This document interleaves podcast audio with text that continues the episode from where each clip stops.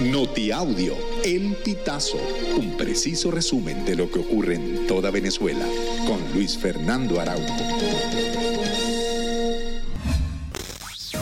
Amigos, bienvenidos a una nueva emisión del Notiaudio El Pitazo. A continuación, las informaciones más destacadas.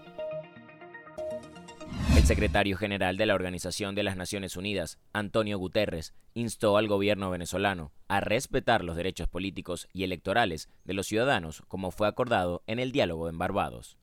Representantes de Maduro y la delegación de la Plataforma Unitaria Democrática para la Negociación firmaron dos acuerdos parciales el pasado 17 de octubre en Barbados, uno de promoción de derechos políticos y garantías electorales para todos y otro para la protección de intereses vitales de la nación. La Embajada de Estados Unidos publicó una pequeña felicitación dirigida a la Comisión Nacional de Primaria por la proclamación de la candidata ganadora María Corina Machado. Asimismo, la Embajada espera apoyar a los venezolanos en los procesos que vengan en pro del futuro del país. Por su parte, el encargado de negocios de Estados Unidos para Venezuela, Francisco Palmieri, considera que no cabe duda de que el pueblo venezolano quiere tener la oportunidad de escoger a su próximo presidente en elecciones libres y justas. La cuenta de Instagram del Pran Richardi, que en su rol artístico se hace llamar Real 7, reveló un mensaje en el que asegura estar con vida y salud, pero que en este momento permanece incomunicado.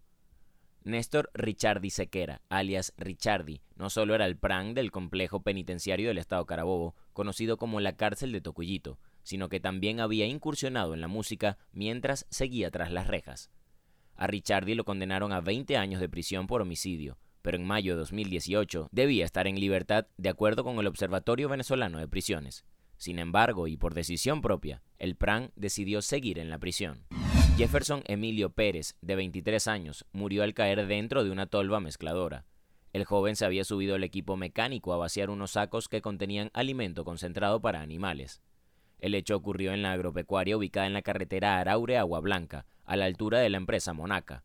Pese a los esfuerzos de sus compañeros de trabajo, Pérez no pudo salvarse. Estos cuentan que en plena faena, el joven obrero perdió el equilibrio y cayó dentro de la tolva, quedó atrapado y resultó gravemente lesionado.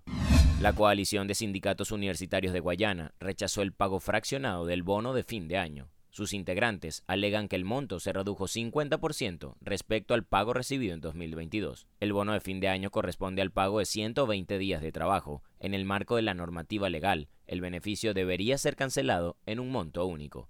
Finalmente, la coalición de sindicatos señaló que en este pago tampoco se respeta la prima de responsabilidad y titularidad en el caso de los docentes.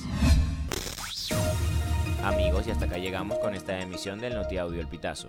Recuerda hacerte super aliado para mantener vivo el periodismo independiente en Venezuela. Narró para ustedes Luis Fernando Araujo.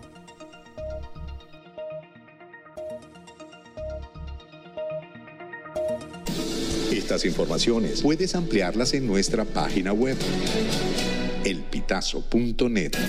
También recibimos tus denuncias vía SMS o WhatsApp a través del 0414 230 2934.